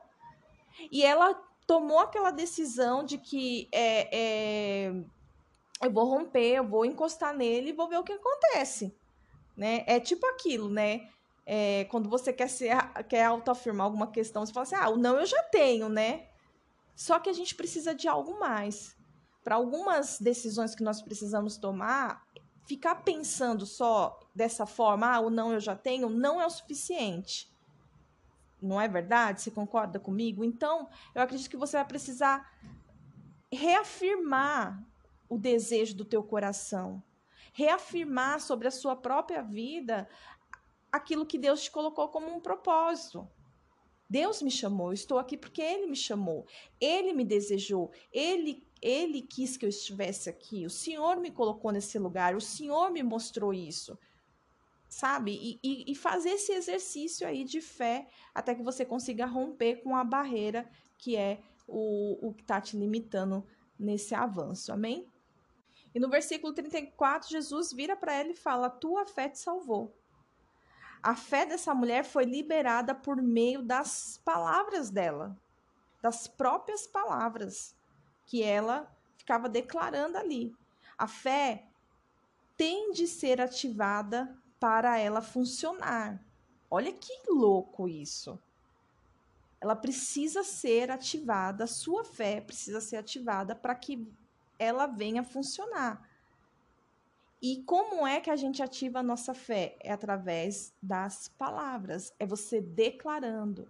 É você declarando com a palavra e crendo com o coração. Muito louco isso, né? E aí a Joyce deixa, enfatiza ali para nós uma frase: continue falando e não desista da esperança. Continue falando. Continue falando para você mesmo. Se você não tem ninguém para falar ainda, continue falando para você mesmo. Você, nesse momento, pode ter uma única discípula, que é você mesmo. Você precisa dessa convicção. Amém? Agora vamos falar um pouquinho sobre presos de esperança. Né? Ela deixa uma referência para a gente meditar, que é Zacarias 9, 12, que diz assim: Voltai à fortaleza ó presos de esperança, também hoje vos anuncio que tudo vos restituirei em dobro. Tudo, tudo o que foi tirado, tudo o que te pertence, o que te pertencia, tudo o que te foi roubado, coisas que você nem sabe que, que pertence a você, o Senhor irá restituir. Você precisa ler a palavra e crer na palavra. Crer sabe? Faça uma, uma, uma lista de coisas que você deseja, que você crê que é propósito de Deus para sua vida, mas que vira e mexe, essa, esse desejo entra dentro de uma vulnerabilidade. O que, que eu quero dizer com isso? Que de tempos em tempos parece que você, você mesma se convence de que você não vai alcançar. E é aí que você, quando você perde o gás, sabe quando o gás abaixa? Né? Tipo assim, ai, tá, tá fraco o gás, tá fraquinho o gás. Aí o que, que você faz? Você vai deixando, você deixa de orar, você, você deixa de jejuar por isso, você vai deixando de lado, você vai se concentrando em outras coisas. É como se, se você mesmo fosse se convencendo, tipo, ah, eu não vou conseguir, você vai deixando, vai deixando. Mas a palavra de Deus, lá em Zacarias 9, 12, nos confirma isso, que tudo aquilo que, que nos foi roubado, o Senhor irá restituir em dobro. É em dobro. É em dobro. Então, olha só. É, a gente leu aqui três situações, né? Que foi a dos ossos secos, foi é, a mulher com uma doença incurável, certo? E Lázaro, que foi a ressurreição, ok? Todas essas tempestades, elas eram impossíveis para os homens. Mas para Deus, todas as coisas são possíveis. E eu quero que você medite, eu quero te incentivar a meditar nessa palavra, sabe? Para que você tenha muito convicção de que ainda no dia da tua vulnerabilidade, no dia da sua descrença, no dia que você não estiver acreditando que vai acontecer, vai lá na palavra de Deus. Mateus 19, 26. Mateus 19, 26. Eu vou até abrir aqui na Bíblia. Mateus 19, 26. E diz assim: Para as pessoas isso é impossível, mas tudo é possível para Deus. Você não precisa de um batalhão de outras mulheres acreditando no seu propósito, acreditando na sua chamada, acreditando na realização de um sonho, na conquista de um, de um bom trabalho, na constituição de uma família. Você não precisa de pessoas acreditando que você não precisa. Você é que precisa dessa convicção todos os dias, porque você, a sua base, o seu respaldo é a palavra de Deus. Então, quando chegar o dia da vulnerabilidade, o dia do cansaço, o dia, sei lá, do seu desgaste, porque isso acontece para todas, você vai na palavra de Deus e você vai buscar, você vai meditar em Mateus 19, 26. Que ainda que tudo o que você precise seja impossível para homens, para Deus não é impossível. Para Deus nada é impossível. Amém? Como pessoas, ou vou dizer para nós, vai, como mulheres presas a, de esperança. Devemos ser cheias de esperança, devemos pensar esperança, devemos falar sobre esperança, devemos respirar esperança. Esperança é o fundamento no qual a fé se apoia. Olha isso, que louco. Na página 100, é, ali no comecinho, a primeira frase que a Joyce colocou, eu, eu acho que é algo que a gente precisa meditar muito, sabe? Pedir para Deus uma revelação um pouco um, mais profunda, além do que a gente está lendo aqui no livro. Porque ela coloca assim: algumas pessoas querem ter fé depois de perder toda a esperança. Isso não vai funcionar. Aí ela continua: recuse-se Recuse-se a parar de ter esperança. Não importa quão secos os ossos possam parecer, quão morta a situação possa estar, quanto, quanto anos tenham passado, quantos anos tenham se passado. Deus ainda é Deus. Então você precisa se prender à esperança. E é a esperança que vai te movimentar na fé. Você concorda com isso? Você entendeu isso da mesma maneira que eu estou entendendo? Depois você me fala, hein? Anota aí para você me contar depois. Deus continua sendo Deus. Amém? Agora, né, a gente já está entrando no finalzinho desse capítulo. E esse último tema aqui é um tema que a gente precisa assim destrinchar ele, colocar todo o nosso coração e, e ler e reler ou ouvir o episódio e re, reescutar novamente. Eu ia falar reouvir, mas acho que reouvir não existe, né? mas vamos falar um pouquinho sobre a oração para o controle da língua. Ela deixou uns salmos para a gente meditar, que é o 141, o versículo 3, e diz assim: Põe guarda, Senhor, a minha boca e vigia a porta dos meus lábios. E aí, olha que interessante. Oro este versículo com muita frequência, pois sei que preciso diariamente de ajuda para controlar a minha língua. Quero que o Espírito Santo me condene quando estiver falando demais ou dizendo coisas que não deveria, quando estiver falando negativamente, quando estiver murmurando, quando for ríspida ou falar qualquer outro tipo de má conversação. Qualquer coisa que ofenda a Deus precisa ser eliminada de nossas conversas. É por isso que devemos orar continuamente. Põe guarda, Senhor, a minha boca, vigia a porta dos meus lábios.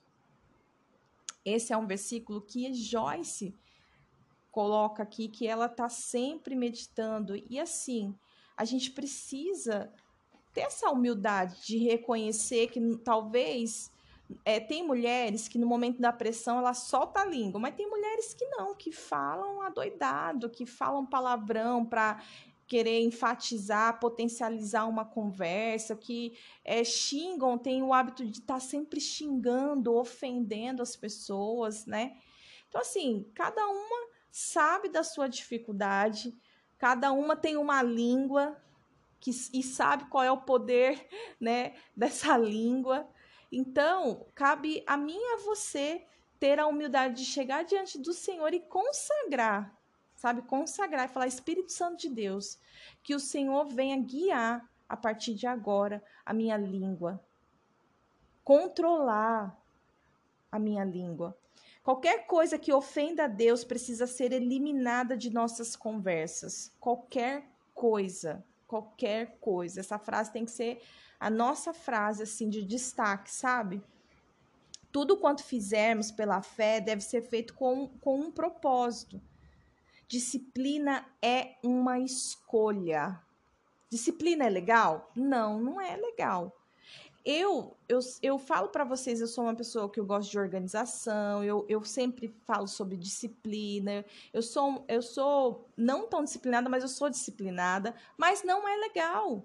Não é legal. E para algumas pessoas, a disciplina é péssima, é chata demais.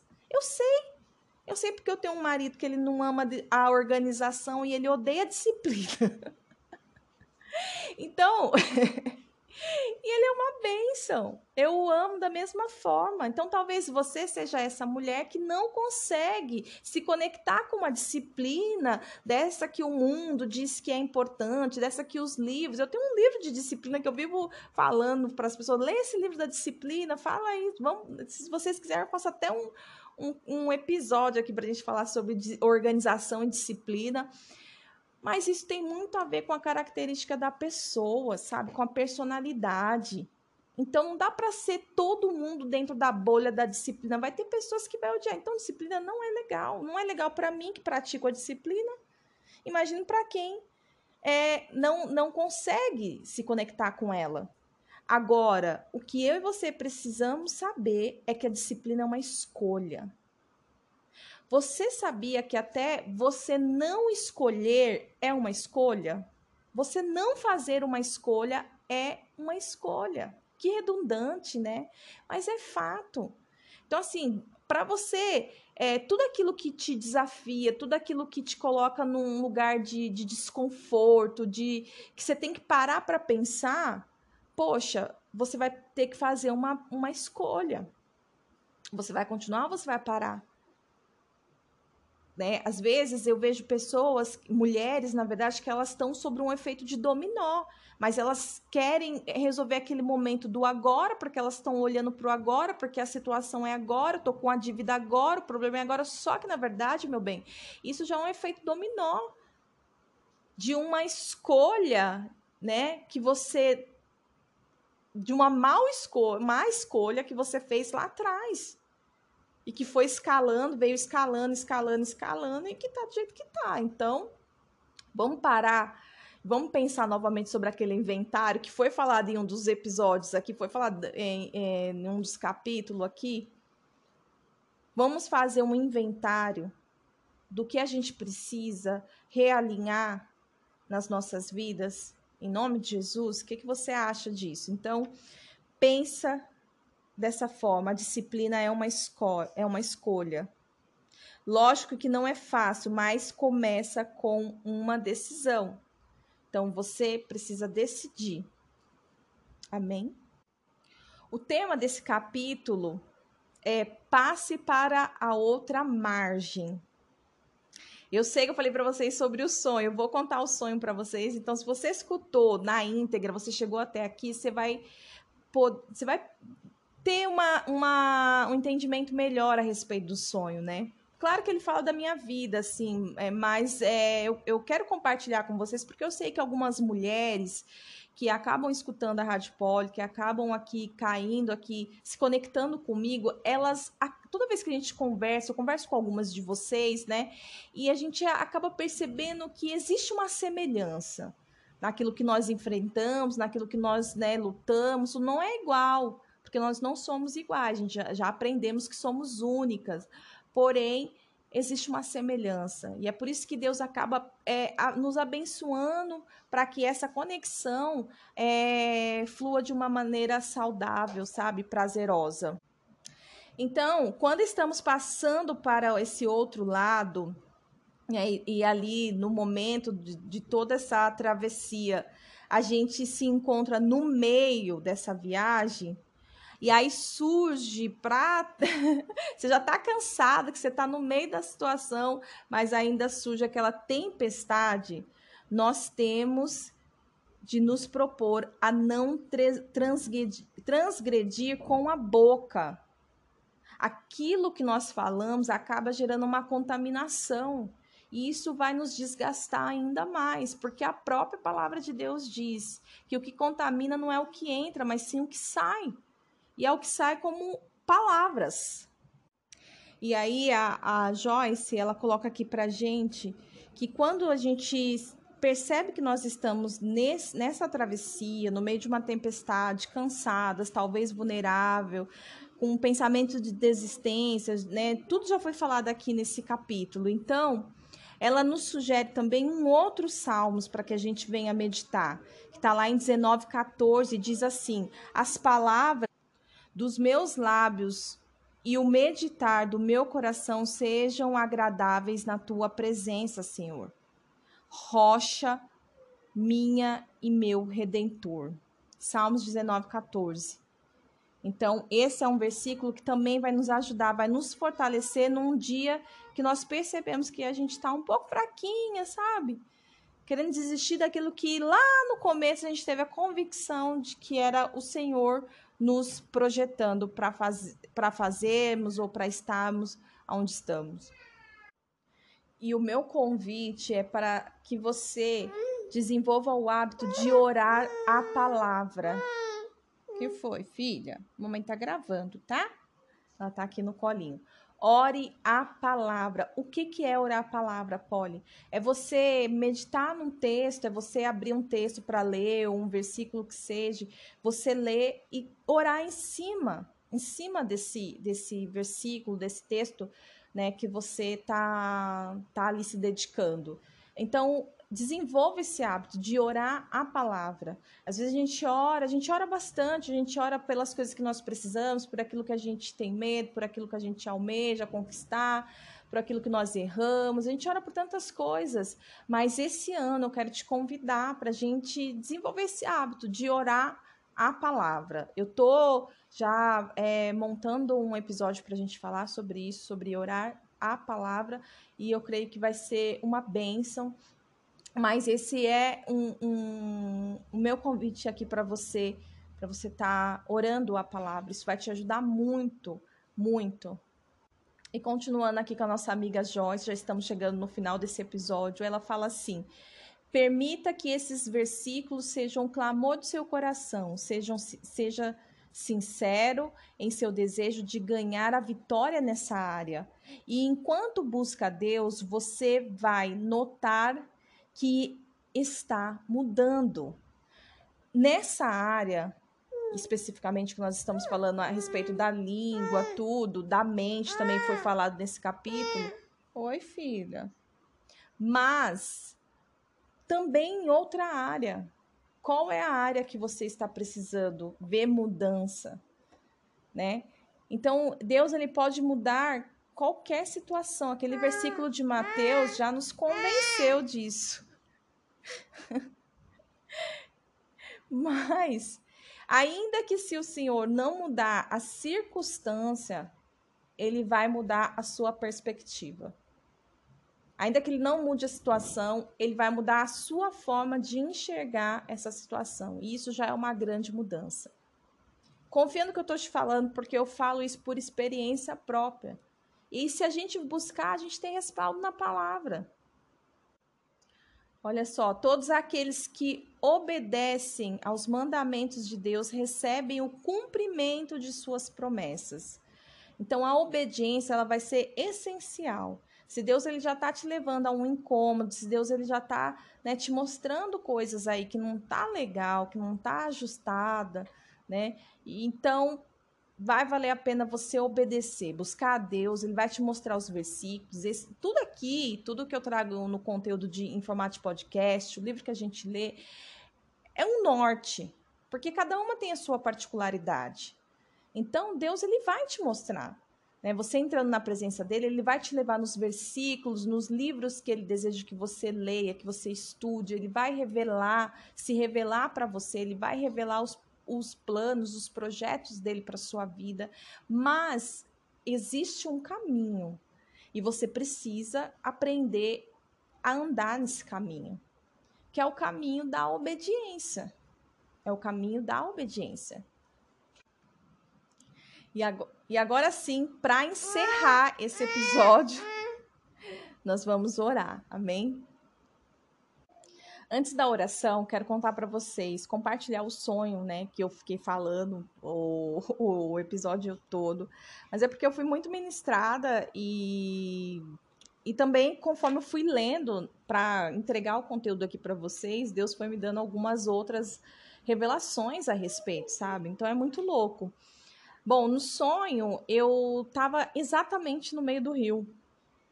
Eu estava num rio e na parte que eu tava desse rio, tava bem agitada a água, com correnteza. E eu olhava para frente, que era em direção onde eu estava nadando. E eu via a minha pastora e um monte de outras mulheres à margem, à beira desse rio. E lá onde elas estavam, o rio era calmo. Era o mesmo rio. Só que aonde eu estava estava agitado e com correnteza, e onde elas estavam, elas estavam à beira desse rio, né? Elas estavam todas de costa é, para mim, mas elas estavam à beira desse rio e lá era um lugar muito calmo, né? E eu estava muito cansada. Eu estava muito cansada no meio desse rio, porque eu estava nadando muito. E só que eu chegava lá. Eu chegava na beira do, do, do rio, né? E eu, nisso que eu chegava, a minha pastora, ela vinha ela me abraçava e ela falava assim: Você faz parte da equipe, você faz parte. Ela enfatizava é, isso é, sobre a minha vida e eu estando abraçada com ela. E eu chorava muito e eu falava, mas eu não consigo mais. E eu fiquei com esse eu não consigo mais. Esse sonho ele foi uma resposta de oração. Eu sempre entro num período de oração. As pessoas que, que me conhecem, as mulheres que acabam escutando a rádio me conhecem, elas sabem que eu entro num, umas crises de dúvida às vezes e, e eu não, não faço disso um mistério para ninguém, sabe? É, e eu estava num propósito de oração, como eu sempre fico, assim, para saber o que Deus tem para mim no, no ano seguinte, na próxima estação, né? Eu saí de uma conferência profética onde eu, onde eu transbordei, assim, eu senti o Senhor ele derramando coisas maravilhosas sobre a minha vida, mas na verdade eu não transbordei, né? E aí eu comecei a orar porque eu comecei a pedir para Deus aonde que eu vou transbordar isso? Porque quando você chega numa estatura espiritual, você começa, a, depois de um tempo, você começa a entender que não é para você. Que Deus, ele vem, ele te enche, mas é para você transbordar. Então, eu já estou nessa fase, eu sei disso. Isso não é, não é vanglória para o meu coração, mas faz parte da minha chamada. Então, eu saí daquela conferência e comecei a orar. Falei, Senhor, aonde que eu vou transbordar isso? Para onde que eu vou levar isso tudo comigo? Porque não é, não diz respeito só à minha vida. Claro que quando você está no meio de uma conferência, de um congresso, muitas coisas é particular da sua vida, da sua família, tal, né? Mas e aquilo que é ministerial, que faz parte de uma chamada? Né? E esse sonho veio como uma, uma resposta de oração, porque eu me via cansada, né? Me via cansada ali e foi louco, porque quando eu tava, uma das coisas que mais me ministrou quando eu tava aqui compartilhando conteúdo com vocês foi que quando eu falei, dá para quando você estiver cansada, você boia. E aí você pode olhar para o céu, olha, até me emociono. Você pode olhar para o céu nesse, nesse momento que você vai estar descansando, porque quando a gente está boiando, você acaba descansando, né? Muito louco, gente. Para mim teve um significado enorme. Eu espero que, em nome de Jesus, tenha algum significado para você também, mas se não tiver, é, fique em paz, porque eu só estou compartilhando mesmo. E, e, o mais louco foi que eu tive esse sonho, né, de uma noite pro, pro dia, e quando eu acordei, a minha pastora me chamou pra gente conversar. é, só que assim, eu, a, quando eu saí da conferência profética, que foi no começo de dezembro, eu mandei os áudios para ela. Eu mandei cinco áudios para ela, contando, né, e partilhando com ela, e pedindo uma orientação total e avisando que eu ia entrar nesse propósito tal. Ela só veio me responder, gente, nesse dia que eu sonhei. Foi muito louco. Eu falei para ela, quando ela me chamou, eu falei, pastora, eu tive um sonho com a senhora essa noite. E esse sonho, aí contei esse sonho para ela e ela falou: Uau, você vai chegar. E depois que eu conversei com ela, é, o que, que aconteceu? Eu comecei a pensar mais, né? E orar por esse sonho, para que Deus me desse uma revelação não superficial, não o mais, o mais óbvio ali do, do, do cenário do sonho, sabe? Mas a, o, o, aonde Deus se revela nisso? Né, nesse sonho, foi o que eu pedi. E eu tive o entendimento de que hoje é, eu vou chegar no meu propósito, na, principalmente na minha chamada que é ministrar mulheres, porém eu estou num outro tempo. Eu não tenho a, o é, o tempo, a garra, a vitalidade que eu tinha antes, quando eu era solteira, quando eu tinha um filho só, quando né, é, é, eu tinha menos filhos, que agora são três. Então, os tempos são outros. E uma das coisas que eu mais senti o Senhor se revelando para mim foi isso: os tempos são outros. Você precisa respeitar o seu tempo.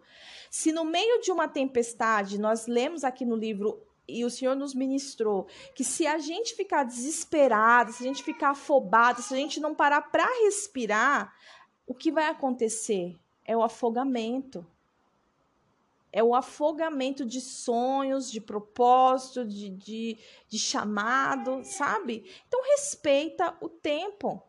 Respeita a sua chamada. Você vai chamar. Tem pessoas à sua frente, tem pessoas à sua frente, tem pessoas com passos mais largos, tem pessoas com passos mais largos.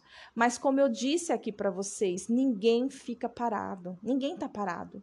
Ou a gente está retrocedendo, ou nós estamos avançando. No sonho, Deus deixou claro que eu estava nadando. Eu nem sei nadar, viu, gente? Por isso que eu quero nadar agora, aprender a nadar.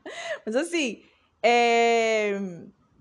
E eu estava nadando, eu estava em movimento. Até quando você se colocar é, para boiar, você vai estar em movimento. Porque você vai estar com os teus olhos no Senhor, você vai estar ali é, meditando, descansando então, assim, tudo importa para Deus. Sabe? Tudo importa para Deus. Agora, esse foi o meu sonho. Você acha que, que tem a ver com esse capítulo? Ou não? com esse episódio? O, agora, a nossa oração é, final é a oração que a Joyce deixou aqui. Então, se você quiser ter essa oração aí com você, eu te convido a procurar o PDF ou comprar esse livro. Tá lá na página 101. Eu vou orar aqui. Amém? E a gente continua o nosso propósito. Senhor, oro para que tu me ajudes a desenvolver uma sensibilidade ao Espírito Santo sobre toda a minha maneira de conversar não quero ser teimosa como um cavalo ou uma mula que só obedece ao toque do cabresto ou do freio. Quero me mover em tua direção apenas com um leve toque teu. Durante as tempestades da vida, enquanto estiver passando para outra margem, peço sua ajuda. Preciso sempre da tua ajuda, Senhor preciso sempre da sua ajuda, Senhor.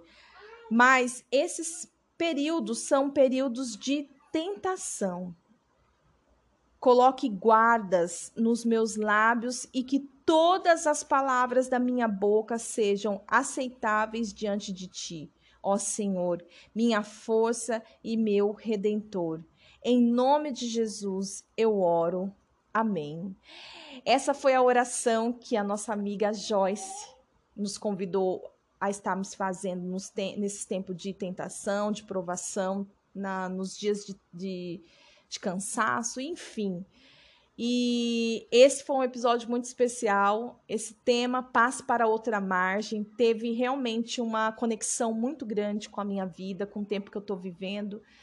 E eu já tinha lido, né? Porque vocês sabem que eu leio, depois eu tenho que reler, mas Deus, ele ele sabe quais são os capítulos que mais vai falar conosco, né? Ele sabe.